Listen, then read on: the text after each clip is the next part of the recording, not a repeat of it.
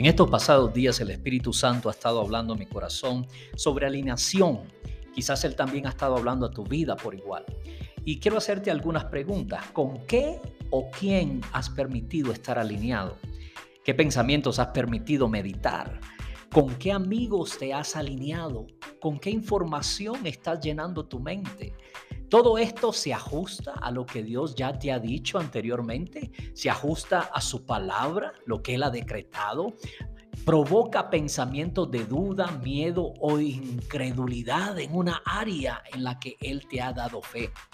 ¿Sabes algo? Como cristianos debemos tener mucho cuidado cómo o con qué estamos renovando nuestras mentes.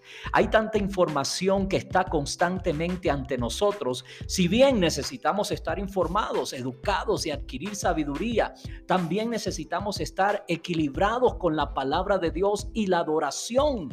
Sin este equilibrio es fácil inclinarse hacia un lado u otro fuera de la perfecta voluntad de Dios para nosotros. Pero lo más importante es lo que la voz del Espíritu Santo debe magnificarse por encima de cada cosa que nosotros estamos escuchando. Necesitamos tiempo a solas en su presencia, que le permita caminar a nuestro lado.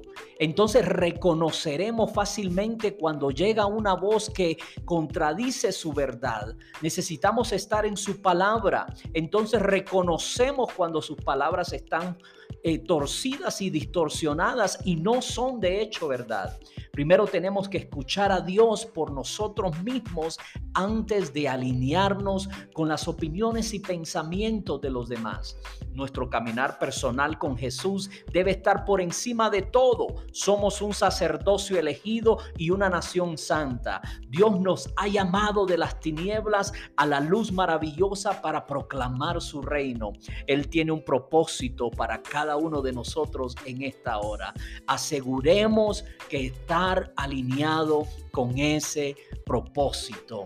Dios te bendiga y Dios te guarde.